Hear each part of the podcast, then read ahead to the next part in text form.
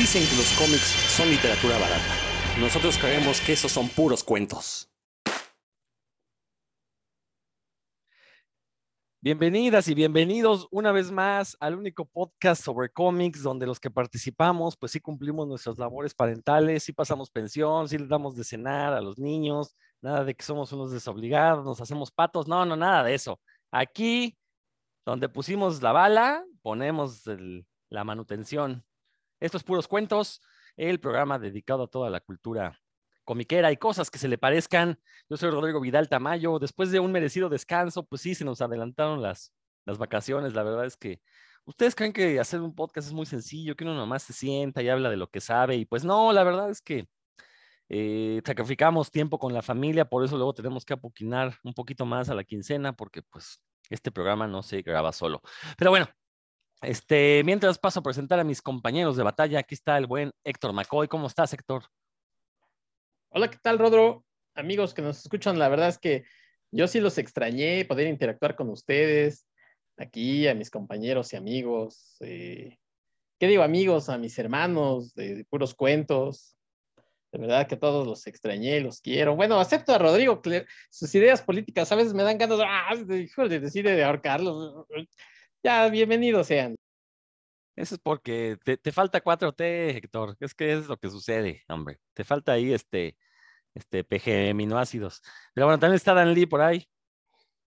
Hola a todos, buenas tardes, buenas noches, buenos días. Sí, pues como, bien dice Héctor, se extrañó esa charla semanal, pero pues ya, ya estamos aquí de vuelta con, más bríos y, más chismes, porque hoy, hoy hay mucho chisme.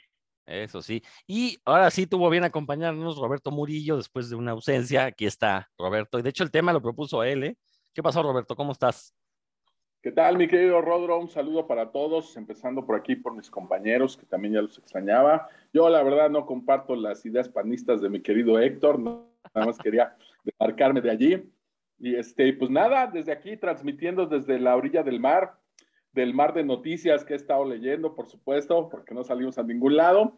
Estoy soportando un terrible calor que me deja pegadas las camisetas de, superhéroes, pero pues ya pues, estamos aquí. a decir que te dejaba pegados los huevos, pero bueno, a ver. No, fíjate que no, ahí sí, tengo, tengo buenos chones y todos lo mantienen en su lugar. Son como el Wonder Bra, pero en chones. Entonces ahí luego se los recomiendo.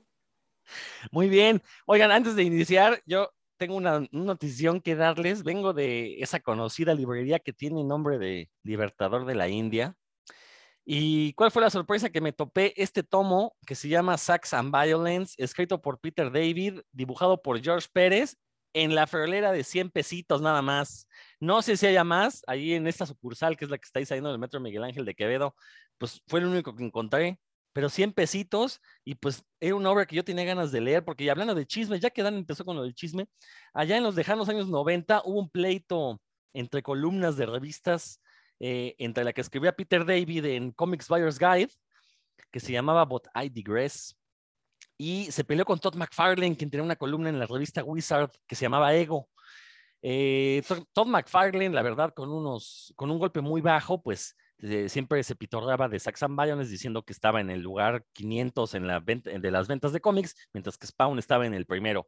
Pero Peter David le devolvía, como todo el caballero que es Peter David, le devolvía la cachetada diciendo, pues sí, güey, pero la neta tu cómic de Spawn está bien feo, lo cual es cierto, tenía toda la razón Peter David, y pues Saxon Violence sí va para un público maduro, ¿no? Que a diferencia de Spawn, no nada más es la violencia, sino temas un poquito más profundos. No lo he leído, la verdad es que eh, era uno de esos cómics que quería leer y bueno, pues este, digo, ad hoc con el tema de, de, George Pérez que últimamente hemos estado mencionando tanto, pues ahí si se pueden dar una vuelta, no sé si está en internet, Sax and Violence de Peter David y George Pérez, nada más los presumo porque estoy muy contento, la verdad. Me gusta cuando pago precios bajos por cosas que la verdad tenía ganas de leer.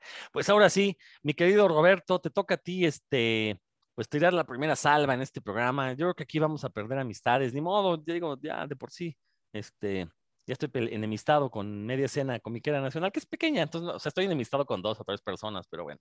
Este... Pues ya es la mitad del medio, ya. Exacto, ¿no? Pero vas, vas, Roberto, por favor, te cedo el micrófono. Muchas gracias, mi querido Rodro. Pues fíjate que en las última, la última semana, las últimas dos semanas, salieron por ahí comentarios en las redes. Eh, aparentemente hubo una pues como un video, una charla con Luis Gantús y Paco Taibo, donde pues obviamente se habló de esta colección del Fondo de Cultura Económica de novela gráfica, que ya hemos comentado por aquí brevemente en un par de ocasiones. Y bueno, este, esta oleada de comentarios surgió a partir de que Taibo pues decía que si querían publicar algo los comiqueros mexicanos con el fondo, pues que tenían que hacer algo como lo que mostraba ahí de Hugo Pratt, ¿no? Como lo de los escorpiones del desierto. Bueno, si lo reducimos a una visión de que es que Paco dijo que para entrar en la colección tengo que ser Hugo Pratt, pues la verdad me parece ridículo y una total falta de comprensión lectora. Ya tuvimos por ahí a Taibo en lo de la Cámara de Diputados a, a finales de noviembre del año pasado y sí, lo que él explicaba es que si alguien quería estar en la colección, pues ese es el nivel de calidad que se esperaba. A nadie le están pidiendo que sea Hugo Pratt, ¿no? Que, que vayas y calques lo que hacía Hugo Pratt o que, le llegues a su maestría. Pues Hugo Pratt solo, solo hubo uno, eh, Brecha solo hubo uno, etcétera. No se refería a eso, sino que el nivel de calidad que debía alcanzar tu trabajo, pues debía estar en esos niveles porque iba a formar parte de esa colección.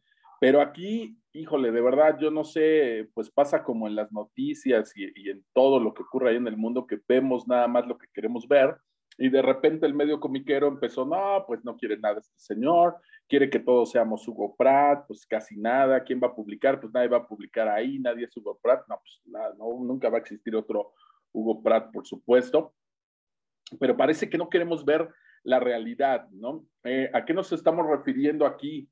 Pues nos estamos refiriendo a un nivel de calidad, no solamente en cuanto al artístico, porque creo que ya también aquí lo hemos mencionado muchas veces, artistas, dibujantes, ilustradores, tenemos bastantes de muy buena calidad, tenemos de sobra, pero en la parte de la historia, pues ahí sí, perdón, pero la mayoría adolece muchísimo eh, justo en ese punto, ¿no? En la parte de la historia, pues si nos ponemos a pensar quiénes de los que conocemos y que han publicado cómic aquí en México podrían estar dentro de esa colección, híjole, pues la verdad no se me ocurren muchos nombres, ¿no? Y precisamente por, por la parte de la historia.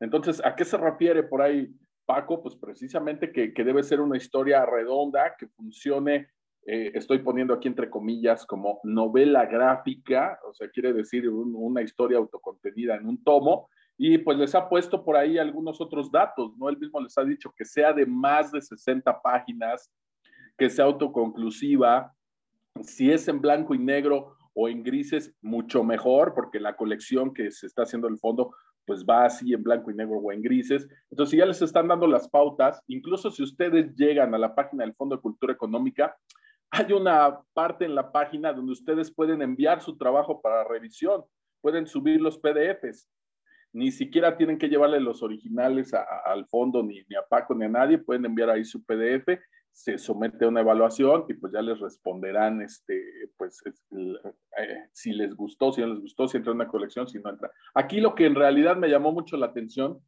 es que esta escena comiquera que mencionas, que, que de por sí es pequeña, pues parece que no conoce qué se hace aquí en México, ni qué se hizo, ni qué es una colección, ni qué es una línea editorial. Eh, parece que no tienen idea de eso, porque en los comentarios por ahí empezaron a salir cosas como, no, pues mejor que publiquen un recopilatorio de Hermelinda Linda, no, pues que mejor el de Chanok, cuando ya por ahí anda en las librerías uno de Chanok, del cual no tienen ni idea. Y entonces no, pues pareciera que ellos mismos no saben qué cosa es una novela gráfica y qué cosa es un recopilatorio de, historias, ¿no? Paco no se está refiriendo a hacer una recopilación como las de Porrúa de la familia Burrón o las que andan por allí de, de Chanok o lo que se ha tratado de hacer con Calimán o Fantomas, pues él no se refiere a eso, ni es su público, ni es su tirada. Ellos también vienen y se quejan porque dicen, no, pues es que tenemos un autor de acá, otro autor de otro país, otro autor de este, ¿por qué no hay más autores mexicanos? ¿Por qué no hay algo como los cómics gringos?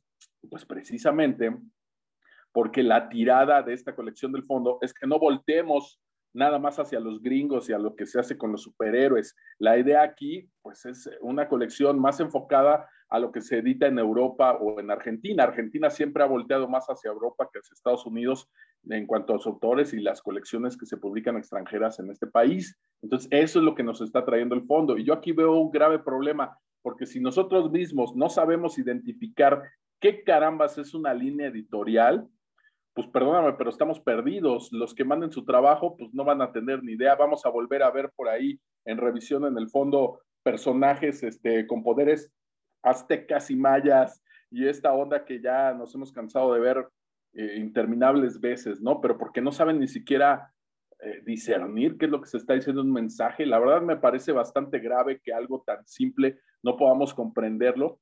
Y, yo creo que esa es una problemática que sí se debería estar debatiendo, que sí se debe estar analizando y a lo mejor que les hagan una, una convocatoria como eh, para niños con manzanas y todo, donde les digan, a ver, mira, lo que queremos es esto, te vamos a poner unos ejemplos con dibujitos, con cómics, para que le entiendas, y este, de esto se trata nuestra colección, de esto es nuestra línea editorial, ¿no? Tenemos algunas editoriales aquí en México que editan cómic, no es nada más el fondo, y quiero, por favor, ya por último, pues para empezar este rollo, señalar que el Fondo de Cultura Económica no vende nada más en México los títulos que edita. Sí, el Fondo de Cultura Económica tiene puntos de venta internacionales tiene incluso en España, tenemos en Argentina, obviamente en Centroamérica, Sudamérica, se ven en las colecciones del fondo. Entonces, la colección que está formando el fondo no es nada más para que se consuma en México, es para llevarla a todos estos países. Por eso también la selección de títulos, no podemos publicar algo que ya edita Norma en España, por ejemplo. ¿Por qué? Porque eso sí se distribuye en México. Entonces, no podemos agarrar un título de Hugo Pratt y decir, ay, ¿por qué no publicar un corto maltés? Bueno, el corto maltés ya lo edita Norma y se distribuye en España, se distribuye en Argentina, también se distribuye más o menos en México, tiene muy poca distribución, pero si se llega a encontrar. Entonces no podemos eh, publicar Corto Maltés, entonces tienen que buscar otro título de Hugo Pratt.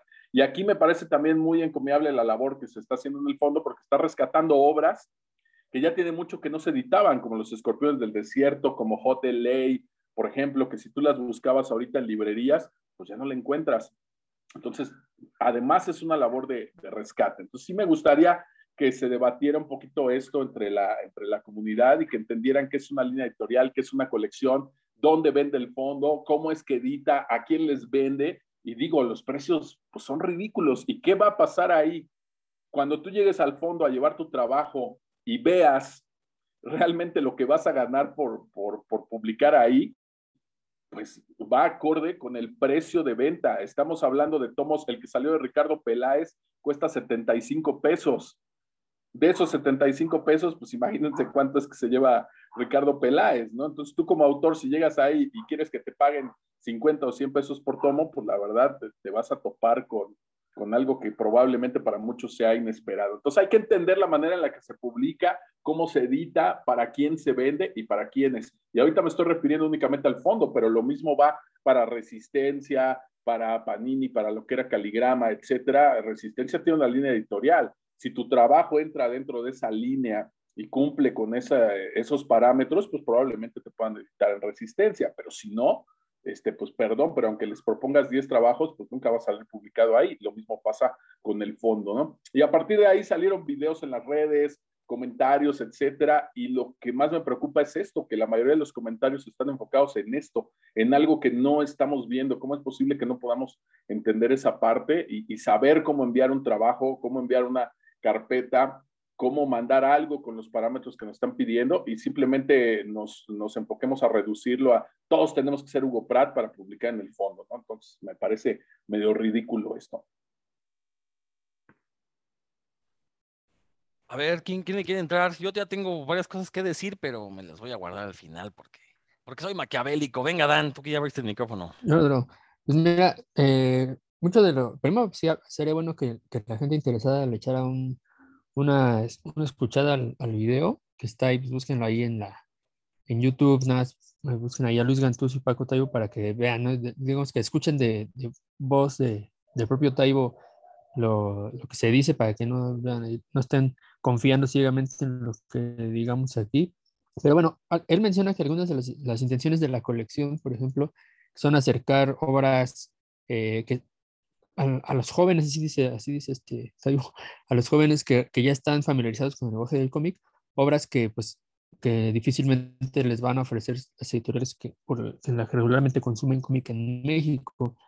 Entonces, eh, pues en ese sentido, hay que ver qué está ofreciendo, ¿no? Por ejemplo, yo tengo un par, tengo, tengo Hot LA y Los Años de Allende, y pues son muy, muy dispares, ¿no? Hot LA se lo recomendaría prácticamente a cualquiera y Los Años de Allende no, ¿no? O sea, sí, no me parece que, se- que tengan la misma calidad esas dos obras, ¿no? Y eh, Los Escorpiones no la conozco, no, no, no, cuando fui a comprarlas, pues tuve que decidir entre, entre dos porque pues, los fondos no están para andar comprando todo lo que saque el fondo. Y ahorita con la nueva de Peraz, pues así está bastante accesible. Yo creo que voy a ir esta misma semana por, por ella porque está bastante muy buen precio, pero eh, en ese caso, pues ha- habrá que ver porque yo si fuera un joven lector y me caen en las manos los años de Allende, pues no, la verdad, así, la neta, digo, no, no vuelvo a comprar nada de esta colección. Pero si me cae Hot LA, pues sí, es- son, son como muy diferentes, ¿no? Eso es uno. Dice que también otra de las intenciones es atraer a lectores que regularmente leen literatura al lenguaje del cómic y por, es- por eso la selección de, de títulos que se están haciendo. Bueno, pues ahí también, como comenté, de- depende mucho de la calidad de lo que, y lo que, lo que te llegue a caer en las manos, es si le vas a seguir creyendo a la, a la colección o no. Entonces, eh, pues sí, digamos que va iniciando, ¿no? Hay, hay que ver cómo se, se- se consolida la, los títulos que, que seleccionan y también traer obras pues que el- lo- que los- los que tienen los criterios de selección consideran chidas a bajo precio y ahí creo que eso sí lo están cumpliendo, ¿no? El, no, no- el más las más caras hasta- el momento que yo había visto son los de los escorpiones que están en 210 y pues en ese formato cualquier libro de norma o editoriado perdón, eh, que, que uno encuentra aquí en las, en las librerías que en el mercado de Panini o de, bueno, que, que traiga Panini o Norma o, o Planeta, pues salen mucho más caras. Ahí creo que eso sí lo está cumpliendo. Entonces, bueno, esa es, es una de las cosas eh, de las que se mencionan y creo que son importantes para, para que quienes, los quejosos que yo me que leí en Facebook, leí comentarios de, de queja, pues sí, yo creo que no, no toman en cuenta eso, ¿no? Es más, ni siquiera creo que conozcan la, la- o sea, se empezaron a quejar sin siquiera haber ido, haberse ido a dar una vuelta a, a las librerías a ver los precios, los títulos y qué es lo que contenía, ¿no? Los, lo que se está ofreciendo. Eh, luego los criterios de selección que ya los dijo Roberto, no los voy a repetir, pero pues bueno, que sean de alta calidad y que sean novela gráfica, este término que pues bueno, está por debatirse, ¿no? Pero digamos que sea una, una historia autoconclusiva de más de 60 páginas o alrededor de 60 páginas, pues eso dejo fuera a mucha de, de la historieta mexicana, no solo del momento, ¿no? Sino de la histórica, que pues ya ustedes recordarán hace cuántos años salió lo que se tituló la, no- la primera novela gráfica mexicana, Operación Bolívar, ya tiene, si no me equivoco, 30 años o está cerca de los 30 años, ¿no? O sea, todo lo anterior a eso, pues no cumple con ese formato, que es mucho de lo que decía, ¿no, Robert? Que se quejaban de por qué no poner los ojos en la historieta mexicana. Pues sí, pues porque no cumple con ese formato, ¿no? Para empezar.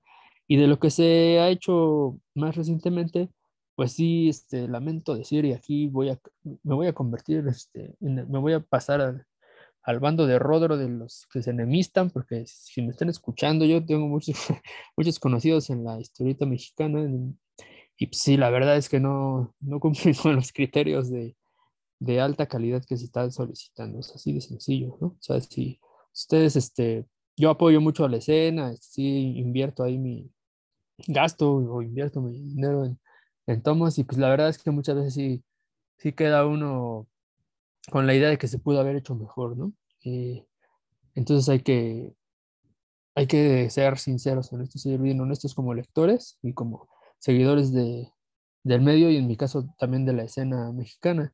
Y, y bueno, y más tomando en cuenta los autores que mencionó para el futuro Paco Taibo, ¿no? Me- menciona a Brecht, a, a Oesterheld, pues, o sea, eso, de veras, si de veras van a traer esos, esos libros, otro libro de, otro de, de Antuna, ¿no? Que es el de JLA, pues eh, sí es, en realidad sí, sí están yendo por autores de muchísima calidad, no es sencillo. Y bueno, lo que ya se ha mencionado, aquí lo mencionado muchas veces Rodrigo, que aquí faltan guionistas, lo mismo menciona Teo, bueno, que ese- eso a mí me pareció, ahorita es que lo comentamos, algo que dice que, que en qué momento le pregunta a Luis Antus que, pues, que él que conoce a tantos escritores, ¿por qué no como que les, los insta, ¿no? los asusa para que escriban guion? Y le dijo que en el momento en el que se tope con un artista gráfico excepcional, eh, en ese momento él va a intentar, eh, pues sí, que, que alguna pluma importante que él conozca, o hábil más bien, que conozca que, que, vea como que tiene la habilidad para, para dedicarse al, al cómic, le, pues como hacerlos trabajar en equipo, ¿no? Porque él mismo reconoce, Paco Ignacio Taibo II, pues tienen tanta novela publicada que el guion de cómic es otra, es otra disciplina diferente y que no es, no es sencillo y que se necesita como habilidad especial para eso. Entonces creo que ahí también, pues, sea, se, sin, sin decirlo directamente, pues habla sobre ese boquete que hay en, en el, en el cómic mexicano, que es el guionismo. Y bueno, ahorita hablamos de las reacciones, porque hay un par de reacciones como que yo me topé ahí en las redes, que son como los polos opuestos de, de justo cómo, cómo ver esto, lo que dijo Taibo sobre su colección en la entrevista con, con el Gantús, el bigotón. Héctor, ¿le entras de una vez o qué? Eh, no, Roberto, que quería replicar algo. Ah, perdón. Sí. No, no, nada más era puntualizar que por ahí Dan mencionaba el precio de los escorpiones del desierto, pero no, el precio anda en 125, 128 pesos cada tomo de los escorpiones del desierto y eso es el más caro porque tiene, porque tiene más páginas. El más barato sería ahorita el de Peláez, que anda en 75 pesos, y el más caro de los escorpiones anda entre 125 y 128 pesos. Y entran en las promociones del fondo. Si ustedes ven que hoy hay promoción del 10% del fondo, se las aplican en la, en la colección novela gráfica también. Nada más por último mencionarles que el próximo mexicano que viene es Pepeto.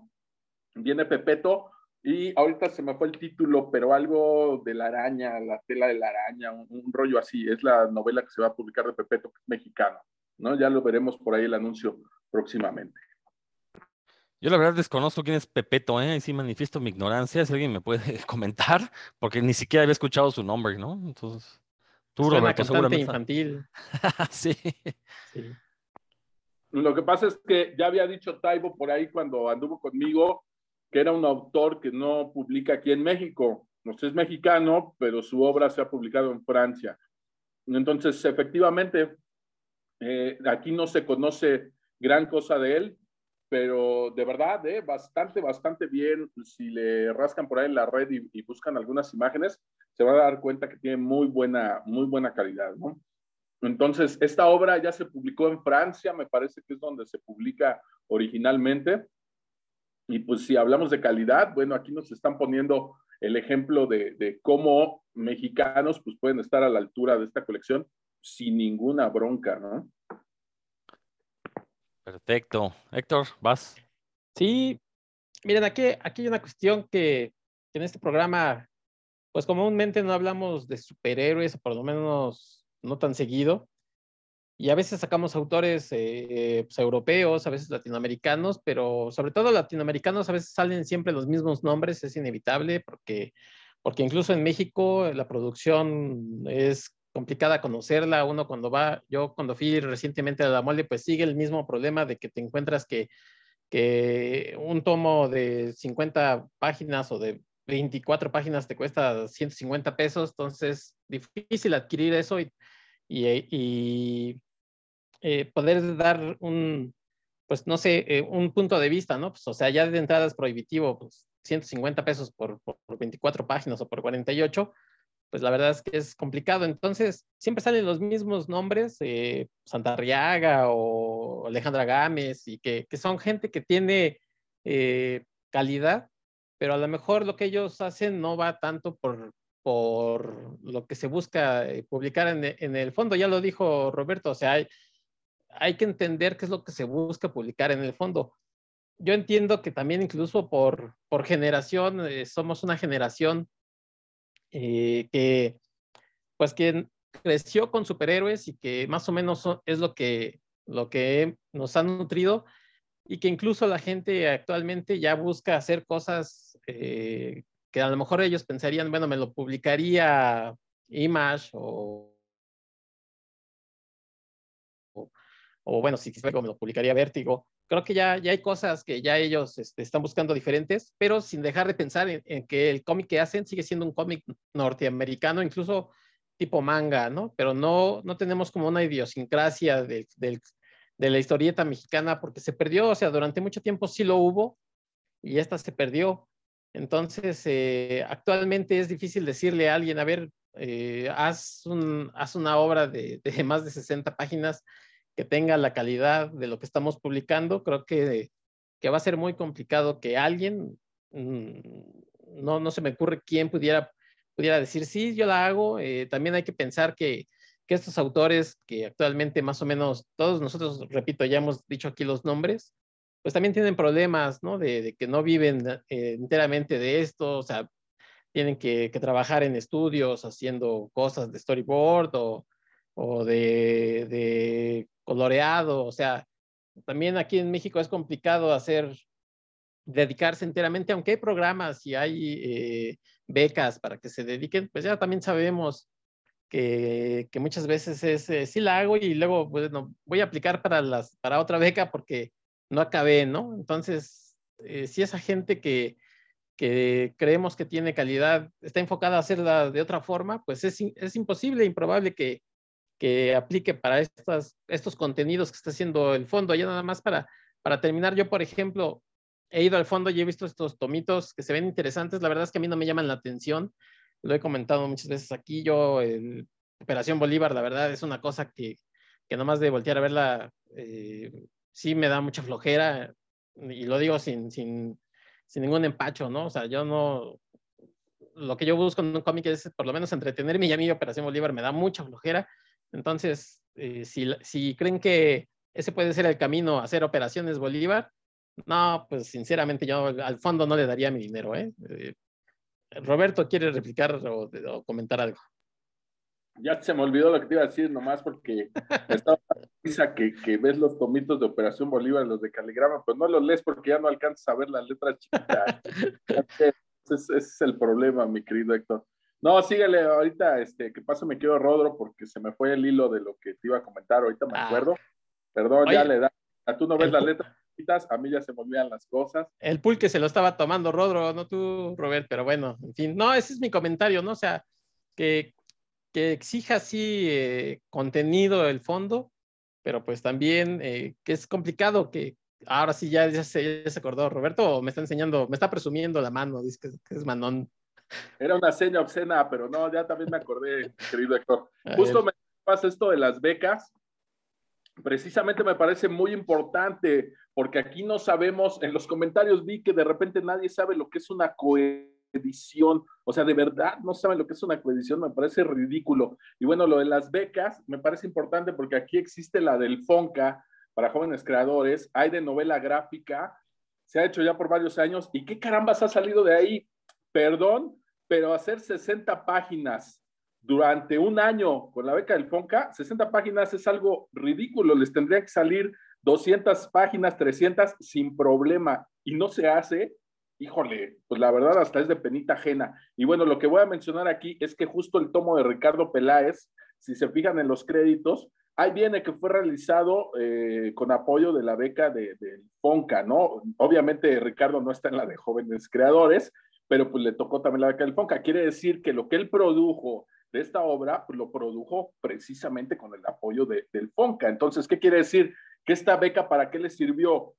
Pues para darse el tiempo, a lo mejor el dinero lo gastó pues en, en comprar sus utensilios o en comer o en mantener a su familia, yo qué sé, no me interesa, pero ese tiempo lo invirtió en producir esta novela gráfica, que es lo que deberían estar haciendo todos los becados del FONCA. El problema es que solo se les pide reportes y se acabó, ¿no? Ah, pues sí, ahí andan chambeando, no, pues qué bueno, va caminando. Y discúlpenme, pero 60 páginas con la beca durante un año es ridículo. Tendría que estar produciendo algo de al menos tres, cuatro veces ese volumen y sin problemas entraría a editarse con el fondo. Entonces ya tienes la beca para producirlo, para dibujarlo, sin preocuparte, pues ahora también tienes al fondo haciendo la colección de novela gráfica donde te puede editar tu novela, porque lo acaba de hacer con la de Ricardo Peláez. Entonces, mira, las oportunidades ahí están y está armado. No sé cuántos becados tengamos del FONCA de novela gráfica hasta el momento, pero esto que veo de Ricardo es el primero y él no está en la de jóvenes creadores. Entonces, ¿dónde andan todos los jóvenes creadores que tuvieron la beca? Precisamente tendrían que estar ya postulando sus obras ahorita en el fondo. El problema es que, no voy a decir nombres, pero pues muchos se quedaron en 22 páginas, en 24. Imagínate durante un año hacer 22 páginas, nada más para cumplir con los reportes. Pues perdón, pero hay pues, los impuestos que, que, estamos pagando no están funcionando, ¿no? Al menos no están dando los resultados esperados, porque lo mínimo que yo esperaría es que todos los que tienen la beca del FONCA mínimo postularan una obra al final de su beca para que se editara con el fondo que ya está teniendo la colección. Ya que se las acepten o no, bueno, eso ya es otra cosa, pero mínimo ya tienen los medios como para terminar una obra y poder publicarla, ¿no? A, ver, yo no quiero defender a nadie porque comparto todo lo que están diciendo aquí. Estoy, de acuerdo. Así sean ideas contrarias, yo estoy de acuerdo. Eh, nada más ah, matizar esta cuestión de las becas del FONCA que no, no se otorgan eh, para que hagan cómics, ¿no? Uno puede meter, someter proyectos de investigación en cómic o en historieta, narrativa gráfica, eh, o puede, no sé, someter algún proyecto educativo que tenga la narrativa gráfica como eje. ¿No? Entonces, sí, al final no les exigen un producto, pero estoy de acuerdo. Yo sospecharía que la mayoría, para ganarse la beca, sí meten que van a hacer desarrollar una historia y esto y pum. Y como dice Roberto, o sea, creo que, o sea, las palabras de Roberto son, son sumarias y, son muy, muy, muy justas. O sea, si en un año que recibiste una lana para hacer este proyecto, no, no terminaste una historia, o sea, ¿qué clase de, narrador eres, no?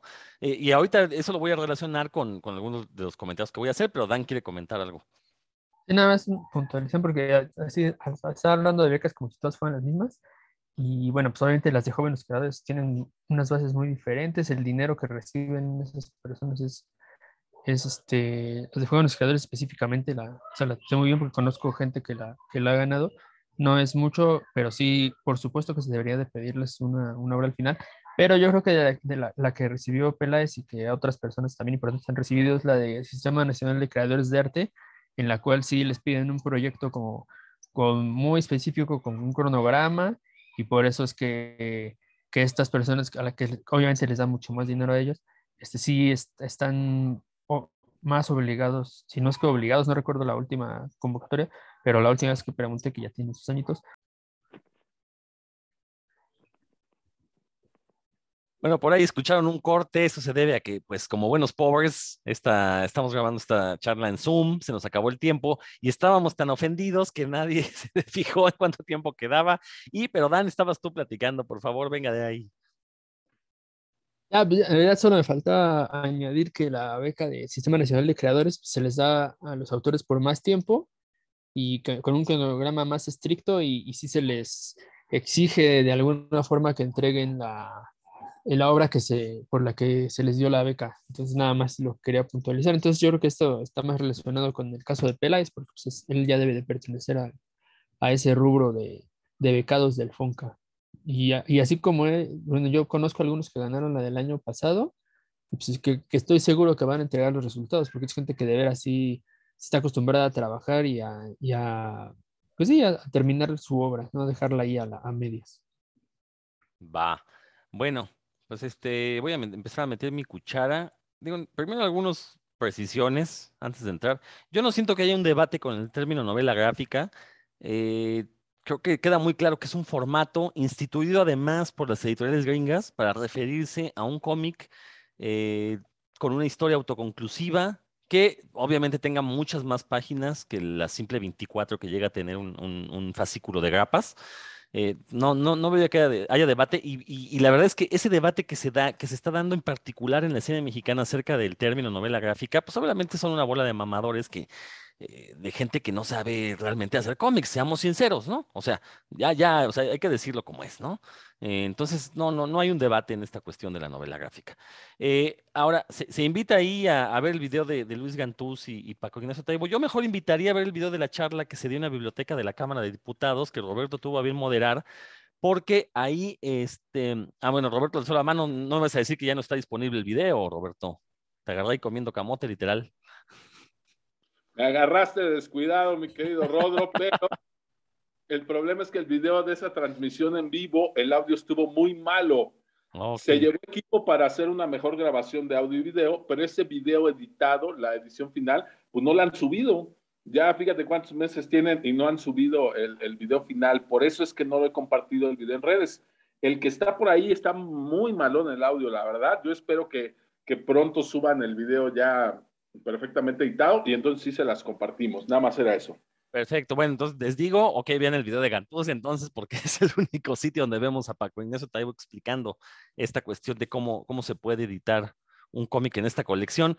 Pero bueno, este, ok, eh, aquí varias cosas, ¿no? Mucha gente se quejaba, y cuando digo gente me refiero a gente supuestamente comiquera. Eh, hay que decir los nombres. Esta publicación, si mal no estoy, esta discusión se dio en el muro de Abraham Martínez, Cuervo Oscuro, en Facebook. Precisamente subió la charla de Luis, él le hace la pregunta, ¿no? Que bueno, a ver, este, ¿qué opinan de esta cuestión del fondo, no? Entonces llegó mucha gente supuestamente de la que hace cómics en México, que seamos sinceros, la mayoría no hacen cómics, son ilustradores, eso sí no se los niego, pero cómic no hacen.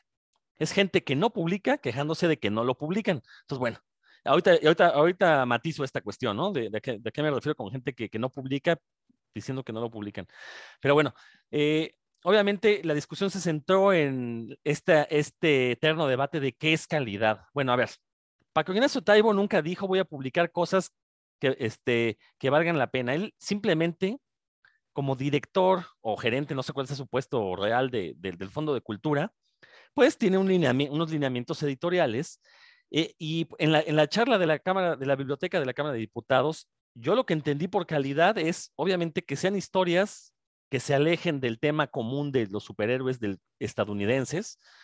Eh, obviamente que tengan temas un poquito más profundos, que tengan cuestiones, pues se me ocurre de género, cuestiones raciales, cuestiones más sociales. Y sí lo aclaró Paco Ignacio Taibo, ¿no? Que quería cómic para adultos, eh, no en el sentido de violencia y sexo, sino de vamos, que, gente inteligente le pueda encontrar carnita a los cómics. Creo que Dan ahorita lo dijo muy bien, como lo menciona Taibo, eh, cómics que atraigan a la gente que usualmente lee literatura. Porque hay que recordar que todavía se cree que el, eh, cómic es el hermano feo de la literatura, que es para clases bajas, que eh, son publicaciones de baja estofa, y no es así. Ya lo hemos dicho en este programa. El cómic ni es literatura y existen obras maestras del cómic a la altura de cualquier obra maestra de la literatura este, de universal. La que ustedes me digan, tenemos cómics de esa altura. Es un hecho. Eso no, no, no es una opinión mía, es la realidad. Entonces, bueno, la calidad obviamente pues la, la, va a definir el Fondo de Cultura Económica y ese es el tipo de historia que quieren y se vale porque ellos deciden que van a publicar. Yo estoy totalmente de acuerdo. Eh, Paco Ignacio Taibo también dejó muy claro que él no quiere proyectos, no quiere propuestas, quiere obras terminadas. Si tienes tú un cómic, un, bueno, aquí, aquí sí voy a decir una novela gráfica por cuestión de formato terminada, preséntasela. ¿no? Ya ellos decidirán si te publican o no. Pero es que también todos esperamos a ah, que me paguen mientras hago mi cómic. Pues no, o sea, así no funciona ninguna, ninguna editorial, ninguna, ninguna este, industria editorial en el mundo funciona así.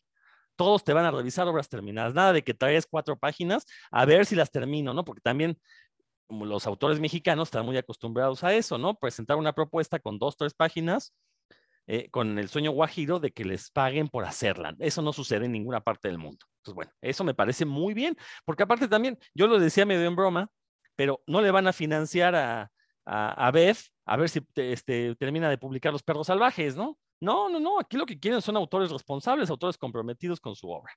Entonces, quiere obras terminadas, las sometes y ya, ahí están los lineamientos, como ya bien dijeron, uno puede consultar qué es lo que te piden en la página del fondo y vas y la das. Me parece muy bien. Entonces, insisto, llegó gente que no está acostumbrada a publicar cómics, a decir es que quieren calidad. Eh, por ahí Alejandra Gámez comentaba en esta discusión un, comentario muy atinado que, sin embargo, no iba en contra de lo que dice el fondo, que ella decía, ¿por qué no mejor piden obras para adultos jóvenes? ¿Por qué quieren cosas para adultos? ¿Por qué no piden cosas para adultos jóvenes? Entrega una obra para adulto joven. En ninguna parte dice que nada más quieren obras para un público de cierta edad. ¿No? Entonces también, o sea, se ponen a discutir, la gente llega a discutir sin conocimiento de causa que es algo muy común entre los autores mexicanos que no saben escribir, pero tampoco saben leer. Porque ahí está, hay un montón de convocatorias que han salido de cómic y siempre preguntan las mismas taradeces que vienen en las bases de la convocatoria. Entonces, bueno, esa es otra cosa, ¿no? Eh, el, el, propio Paco Ignacio Taibo lo dijo en la charla de la Cámara de Diputados, a él le encantaría publicar a Augusto Mora. Entonces, bueno, por ahí va si quieren una definición de calidad, un ejemplo de lo que consideran calidad, lean los cómics de Augusto Mora. Yo no soy fan de los cómics de Augusto Mora, sinceramente. Eh, no me gusta. Este último que sacó para, para adolescentes, este de los fantasmas de la ciudad, híjole, me pareció bastante malito. Como que no, este, fue, fue, fue incapaz de, de, entregar una historia entrañable, pero bueno, a final de cuentas está haciendo algo diferente, ¿no? Eh, no muy diferente de lo que ha entregado, por ejemplo, David Espinosa, el D con este nido de serpientes que ganó un concurso de, de Conaculta, si mal no estoy, una historia también muy superficial, muy adolescente en el mal sentido de la palabra, pero bueno, pues a final de cuentas esas cosas han ganado premios, en una de esas una historia de ese calibre tiene la oportunidad de ser publicada por el fondo, porque también hay que recordar, y, Roberto lo dijo muy bien, el fondo no nada más publica en México, es decir, si los publica el fondo, tienen la oportunidad de internacionalizarse. Creo que eso me parece mucho mejor premio que el, que, el poco o mucho dinero que puedas recibir, ¿no? Te van a conocer en toda Latinoamérica y en España. Eso ya es algo. Y, bueno, si te conocen con una obra de, de, estas calidades que menciono, bueno, pues ya quedará en tu conciencia, ¿no? Pero bueno, entonces, yo o sea, a, mí que me gustaría ver en esta colección del fondo, sinceramente, o sea, qué bueno que estén trayendo estas obras de Hugo Pratt, de, de Altuna, eh, qué bueno que Dan te, este, pueda decir, pues a mí me gustó esta sí y esta no. Qué bueno, porque eso significa que tenemos material para leer, cosa que antes no había, Y qué bueno que es un material muy diferente a lo que estábamos acostumbrados porque también hay que recordar que Resistencia, bueno, tiene su línea muy marcada hacia los exmoneros de la jornada o moneros de la jornada, no sé si todavía estén por ahí, pero bueno, Resistencia ya sabe que si uno quiere leer ese tipo de, de monos de la jornada, ahí está la colección de Resistencia, ¿no? Eh, en su momento, eh, los que ahora hay, ¿cómo se llaman? Este, los que ahora son Panini, bueno, los que le maquilan a Panini, se me fue el nombre. Este, Caligrama. Caligrama. Caligrama, bueno, en algún momento decidió resucitar estas, entre comillas, grandes obras del cómic mexicano, unas ediciones paupérrimas, eh, pero a final de cuentas eran los mismos títulos que ya habíamos visto. Bueno, no sé si los mismos, pero eran títulos ya reciclados. Este, Vini, el perro de la Balbuena, el Bulbo, Operación Bolívar. Quizás lo más positivo que trajeron fue lo de Tony Sandoval, que hasta ese momento eh, se había visto poco en México, ¿sí, Roberto? Y Micro, Micro ah, también fue, que se vio por primera vez y que también me gustó mucho. Es eso, eh, tienes razón, tienes toda la razón. Micro, bueno, eh, digo, eso era una propuesta encomiable, la verdad es que qué bueno que se animaron a traer, pero pues, pues no prosperó, en parte también porque sus ediciones eran horribles, nadie las compró. Eh, yo, la verdad, las poquitas que tengo es porque me las regalaron. Ah, no, la de Tony Sandoval, el cadáver del sofá, creo que sí lo compré eh, de remate cuando en las en Festo los empezaron a, sacar con descuento, pues ahí aproveché y compré los de Tony Sandoval. Obviamente, pues no había un cuidado editorial, ¿no? Eh, entonces, eh, pero yo creo que sí debe de haber gente ahí capaz de ya terminar rápidamente una obra. Son 60 páginas, digo, se dice fácil, yo sé que ya en la labor creativa puede ser muy complicado, pero yo creo que, pues, no sé, mira, si lo haces una página a la semana, en poquito más de un año tienes ya las 60 páginas terminadas y puedes someterlo. Ya si quedas o no, bueno, eso ya es otra cosa, pero por lo menos ya tendrás terminada una obra que a lo mejor puedes sacar por otro lado. Digo, insisto, lo digo muy fácil, a lo mejor no, no, no funciona así el proceso creativo para todos, no lo sé. Eh, otra de las cosas que se quejaba la gente era también este, esta cuestión de, es que, eh, ¿por, ¿por, qué tenemos que dejar que el fondo eh, decida qué publicar? Bueno, pues porque son una editorial y ellos deciden, así de sencillo, ¿no? O sea, ya lo, ya lo mencionaba, ¿no? Ellos tienen sus lineamientos, ellos deciden qué quiere que, que el público lea. Ojo, ellos no quieren generar nuevos lectores, lo que quieren es traer cómics para eh, gente que ya lee previamente, para gente lectora. Y se vale, se vale. No todas las propuestas deben ir encaminadas a vamos a generar nuevos lectores de cómics. No, no, no, no, no. Porque tampoco, yo también dudo que muchos de estos que se quejaron en, esta, en este muro de, Abraham Martínez, eh, cuando hagan un cómic piensen en atraer a nuevos lectores hacia el cómic. Yo, la verdad, sinceramente, no creo que lo hagan así. Entonces, sí, me parece un tanto hipócrita toda esta conversación que se dio. Como ya lo bien lo dijo Roberto, hay mucho desconocimiento de causa. Eh, obviamente, vuelvo a lo mismo, ¿no? La falta de editores. Nadie sabe lo que, lo que es un editor. De hecho, para empezar, Paco Ignacio Taibo no es el editor del, del Fondo de Cultura, es el director. Habrá un editor de la línea que a final de cuentas va a ser quien decida qué se publica y con quién lineamiento. Sí, a lo mejor recibe línea de Paco Ignacio, eso no, no, no hay ningún problema. Pero bueno, hay que entender que las obras deben trabajarse, depurarse, y eso es algo que desconocen los autores mexicanos, ¿no? Y lo hemos dicho aquí, Eh, eh, en otros foros he escuchado que también mencionan esta falta de, editores y el eterno problema que ya parecemos discos rayados, ya lo dijo Dan, sí, no tenemos escritores, y es la verdad, no tenemos ni escritores ni de cine, ni de televisión, ni de novelas, ni de cómics.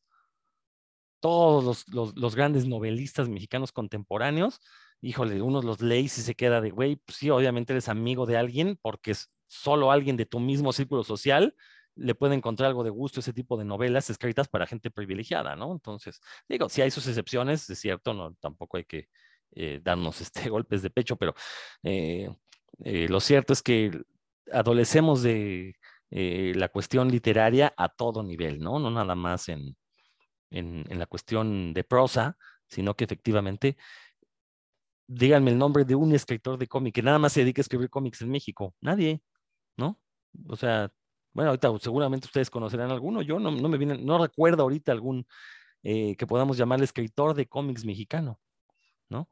Eh, y digo que, constantemente está escribiendo cómics, porque también, pues sí, Hagenbeck por ahí sacó un par de cómics, incluso llegó a sacar en Estados Unidos, pero él vivía en realidad de escribir prosa, no vivía de escribir guion para cómic.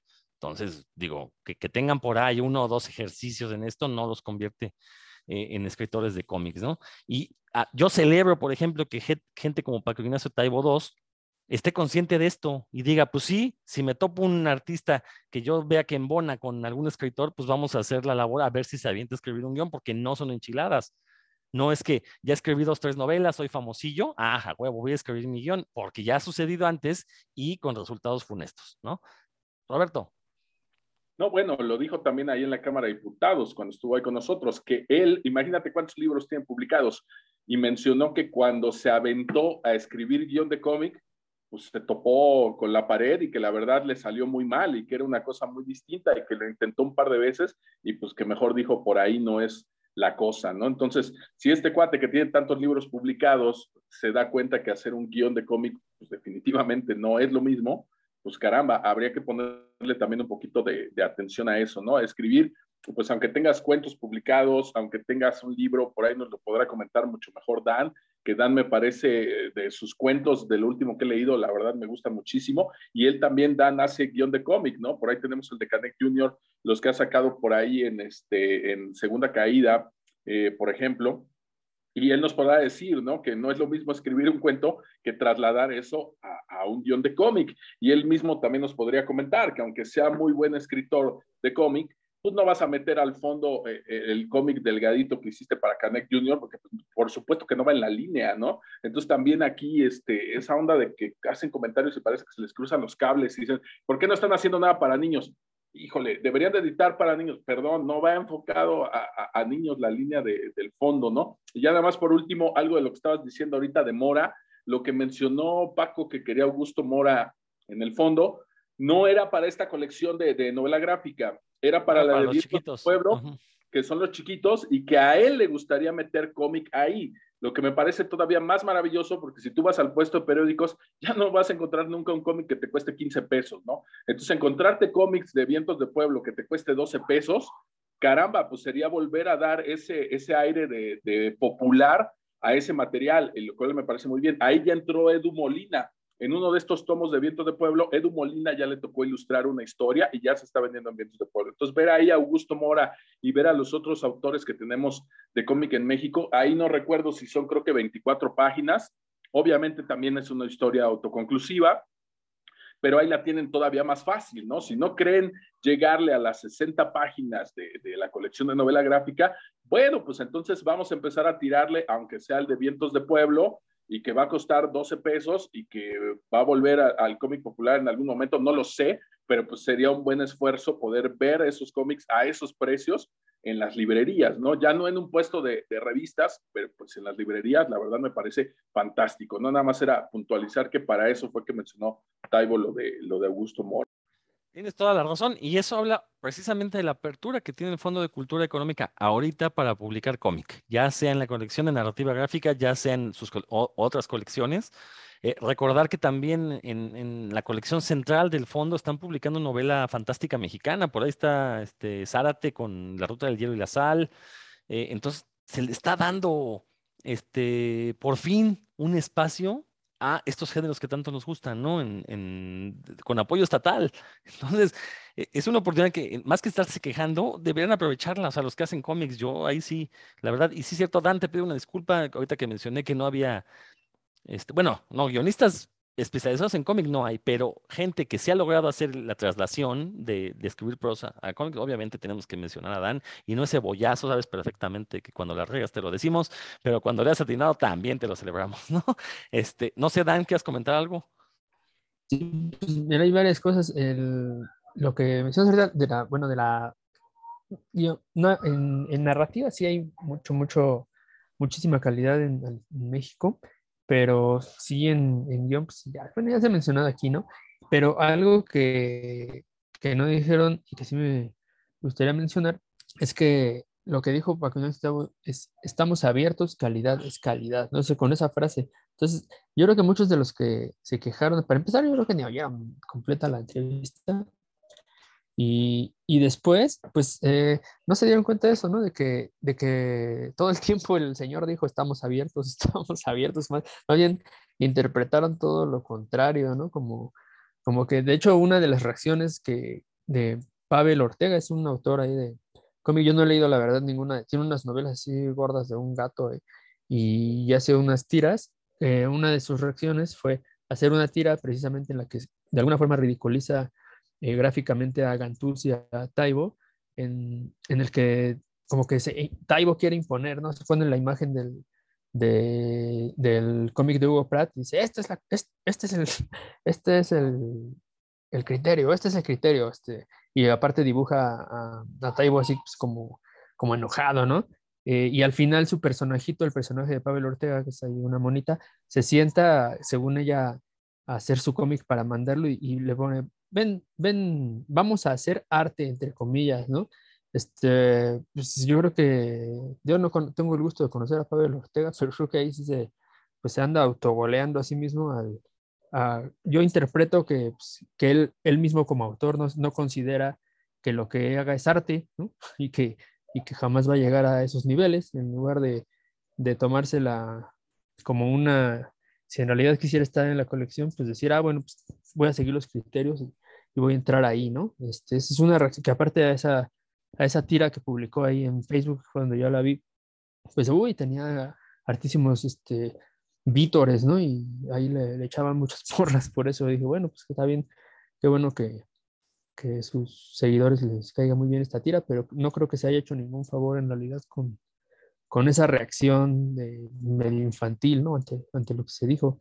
Eh, y pues bueno, en cuanto a criterios editoriales, es uno de los, de los primeros cosas que te dicen cuando ya terminaste por fin un libro y lo quieres publicar, digo, si te acercas a gente sensata, ¿verdad?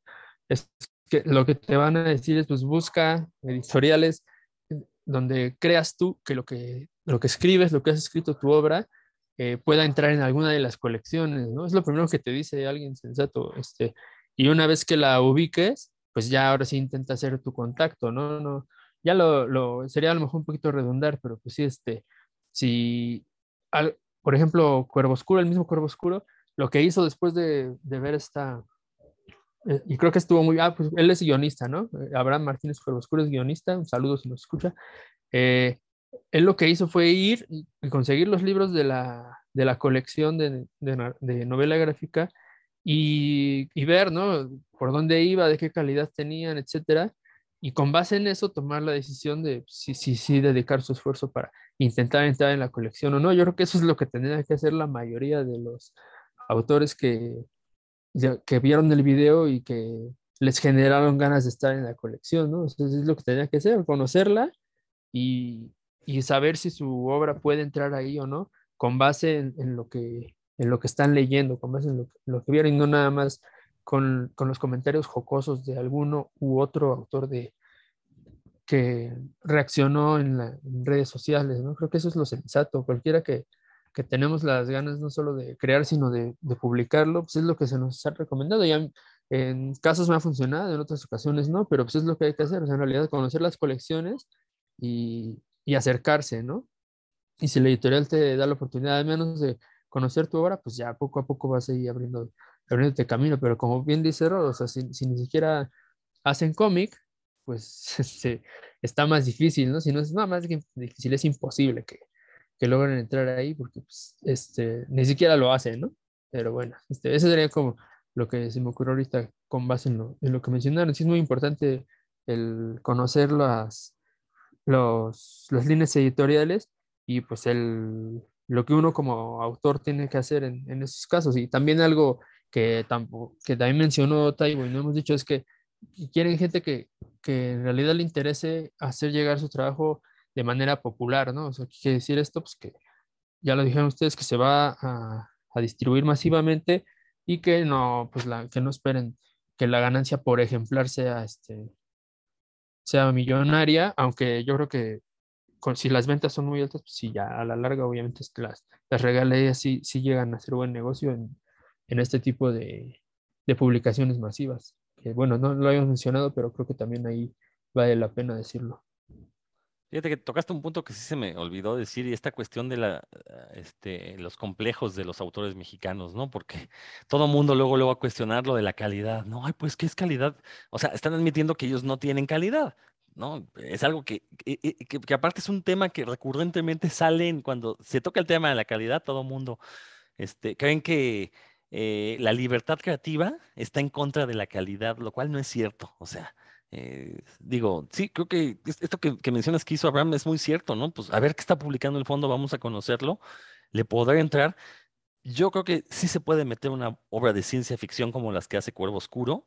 Obviamente, pues sí, cuidando que el guion valga la pena, que, tenga estos, estas temáticas sociales que tanto le interesan a Paco Ignacio Taibo, ¿no? Eh, y, que dentro de la ciencia ficción, o sea, los buenos autores de ciencia ficción lo hacen.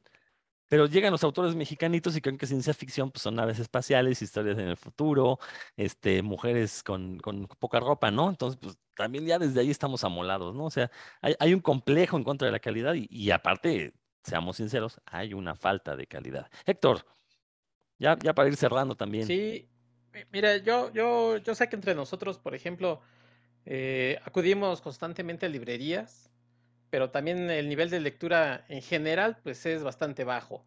Entonces, eh, yo por ejemplo otro día fui a una librería del sótano que estaba bastante surtida y me, me, encontré con que ya la habían cerrado, lo cambiaron de local y lo pusieron en uno chiquitito y así, así pasa porque en México pues no se lee. Ahora vámonos al nicho de los cómics, se lee, todavía es muy pequeño.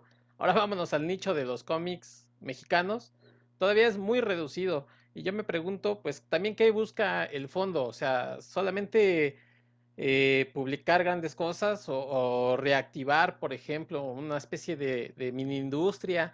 Yo, yo me pregunto, no tengo la respuesta, seguramente ninguno de ustedes la tiene, pero eh, en, la convención, en la mole que, que ustedes saben, fui eh, hace tres semanas o había, por ejemplo, estaba Norman, donde se podían encontrar a lo mejor estos tomos que ya comentó Roberto pero yo no sé si al fondo le interese, por ejemplo, estar en la mole eh, tratando de, entre comillas, educar a, estas, estos chavos que van y que se traten y que traten de, interesarse por estos tomos que ellos editan, ¿no? Porque difícilmente a lo mejor estos chavos pues van a, las librerías del fondo, entonces, bueno, si los chavos no van, pues ¿por qué no acercarse ellos a la, a la mole?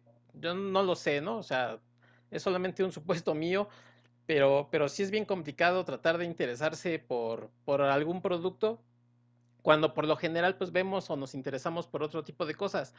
Eh, hablaba ahorita Rodro de, de, lo de la ciencia ficción, sí, podría ser interesante, pero eh, realmente entre nosotros cuatro, o sea, eh, yo sé que Roberto a lo mejor sí se va a ir a esa sección, pero a lo mejor, o Dan, yo sé que a lo mejor Rodrigo medio va a ver, pero también va a ir a ver los, los importados o, lo que hay de otras cosas, ¿no? Y a lo mejor Roberto ya no.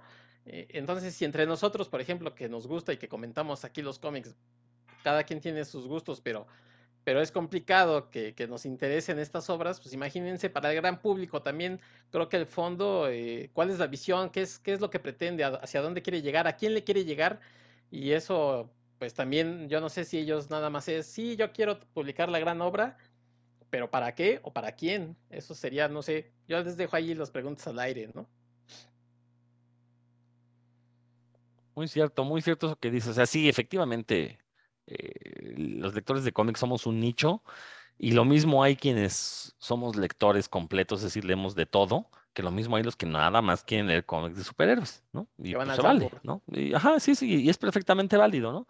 Pero creo que, o sea, por eso aquí ya se aclaró el fondo que pretendía con esta colección, qué pretende con esta colección. Sí, no, no, no buscan generar nuevos lectores de cómics, eso es un hecho.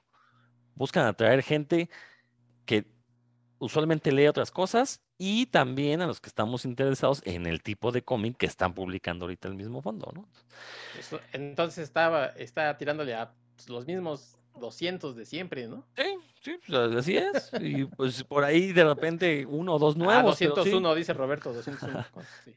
Sí, digo, digo, y, es válido, pues, es perfectamente válido, ¿no? Ah, digo, aquí lo interesante es que, pues sí, si algún despistado lector de cómics de superhéroes entra, eh, bueno, lector de cómics, vamos a dejar, no de superhéroes, entra al fondo y se topa con estas obras, en una de esas habrá alguno que diga, a ver, le voy a entrar, están baratos, vamos a leerlo, ¿no? Y a lo mejor, pues de ahí brinca ese tipo de lecturas, así me pasó a mí, pues, ¿no? Yo, yo solía leer puro superhéroe hasta que me topé con otro tipo de cómics y dije, ah, caray, ¿qué está pasando aquí, no? O sea, no, no, no es este circulito tan cerrado que yo creía que Claro, existía. pero, pero yo, yo creo que tú saltaste, pero por ejemplo al cómic europeo, ¿no? O sea, porque aquí no lo hay, o sea, no hay, no, no creo que tú digas, ah, voy a ver qué está haciendo ahora, ya dije Santarriaga o Alejandra Gámez, yo estoy seguro que, que no has leído de Alejandra Gámez algo.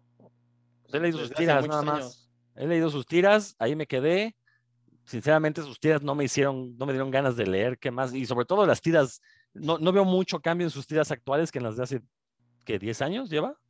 Sí. Pero no veo mucho cambio, ¿no? Y sinceramente 10. no, no se me antoja leer. Ya se nos va a acabar el tiempo otra vez, así que, a ver, por ahí, este, Roberto, pues vamos ya cerrando ahora sí. Ok, decía por ahí mi querido Héctor, los mismos 200 de siempre. Bueno, a lo mejor sí, los mismos 200 de siempre, pero el fondo vende además en otros países. Entonces, ojalá en cada uno de estos otros países se encuentre por otros 200. Ya no voy a extenderme más, pero aquí habría que hablar también de los tirajes y los porcentajes que se les da, porque no es lo mismo que tú edites un cómic con cualquier otra editorial y te saquen mil ejemplares que a que te editen cinco mil. Ya nada más por la participación que te, toco, que te toca como autor, pues ya es más. Apenas se hablaba de esta problemática en España, por ahí este David Rubín encabezaba una de estas discusiones acerca de cómo les pagan por porcentaje y todo ese es otro tema que tal vez en algún momento podríamos discutir aquí. No voy a ahondar ahorita en eso, pero yo creo que sí le deberían estar tirando eh, hacia allá. Ojalá que a todos se nos quite esa actitud paternalista que vi mucho en los comentarios de que por ser el fondo y ser el gobierno, ah, pues nos tiene que apoyar, nos tiene que publicar. Este, perdón, pero, pero no, ojalá que, esa actitud paternalista, pues basta, se den cuenta que, es una tontería. Y bueno, pues también ojalá que le echen ganitas, que puedan proponer sus proyectos y que ojalá les soplen los vientos de pueblo por ahí y que le echen más ganas a la colección de, de novela gráfica y en una de esas, pues quién sabe, ¿no? Se los puedan aceptar y pues pueda llegar hasta el fondo, ¿no? Excelentes palabras. Ahora sí, Héctor, ahora sí ya te vas despidiendo por ahí. No, pues amigos de puros cuentos, espero que, que, lo que ya hemos platicado por aquí haya también motivado entre ustedes alguna discusión. Ya saben que recibimos sus comentarios en las redes sociales, sobre todo en Facebook, por ahí a ver ustedes qué opinan de esto que estuvo sucediendo.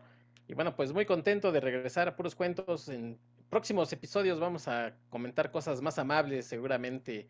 Volveremos a la familia Burrón y al Memín Pinguín. Ah, no, Roberto dice que a él no, que no, que él, que él es racista, que el Memín Pinguín no le gusta. Bueno, pues ni modo, cada quien sus gustos. Yo lo saludo y como si ya me dijo que de esta de negro, ¿qué pasó? Luego, ¿por qué nos tienen en, en ese concepto, Roberto? A ti te gusta el pinguín, está bien, pero pues no nos quieras ahí meter al mismo barco a todos, mi querido Héctor. Provechito, buenas noches. Un saludo para todos, hasta la próxima. Muy bien, Dan. Pues sí, esta, esta colección está empezando, tiene apenas cuatro títulos. Se prometen sacar, publicar siete títulos por año. Ojalá que en, en, un año tengamos la oportunidad de, re, de, retomar el tema y ver qué se ha hecho y, que si se prometió lo que se cumplió lo que se prometió, que haya siete títulos de calidad a buen precio para el mercado mexicano, pues no es nada despreciable, ¿no? Ojalá que sea una, el inicio de algo que, pues, que, que sea una colección referente y que, y que mucha gente la pueda, pueda acceder a ella. Y saludos a todos, pásensela aquí. Ahí nos comentan qué les pareció. Y bueno, yo nada más de todo lo que comentamos, yo me quedo con una cosa y es que paternalismos aparte, el gobierno mexicano está apoyando la publicación de cómic. Y está, existe la posibilidad de apoyar cómic mexicano. Ahora depende de los comiqueros. Entonces ya está puesta el apoyo. Este apoyo hay, lo que hace falta es talento, ¿no? Entonces ahí está. Nada de que no tienen calidad, nada de que no pueden. Órale, léanse los lineamientos, sometan sus obras y esperemos ver en algún, bueno, ya hay una obra de un autor mexicano en esta colección, ahí está la de Peláez, este, esperemos que haya más y sobre todo esperemos que tengan la, la calidad que esperamos de una editorial como es el Fondo de Cultura Económica. Esto fue Puros Cuentos, nos escuchamos próximamente, ahí se ven.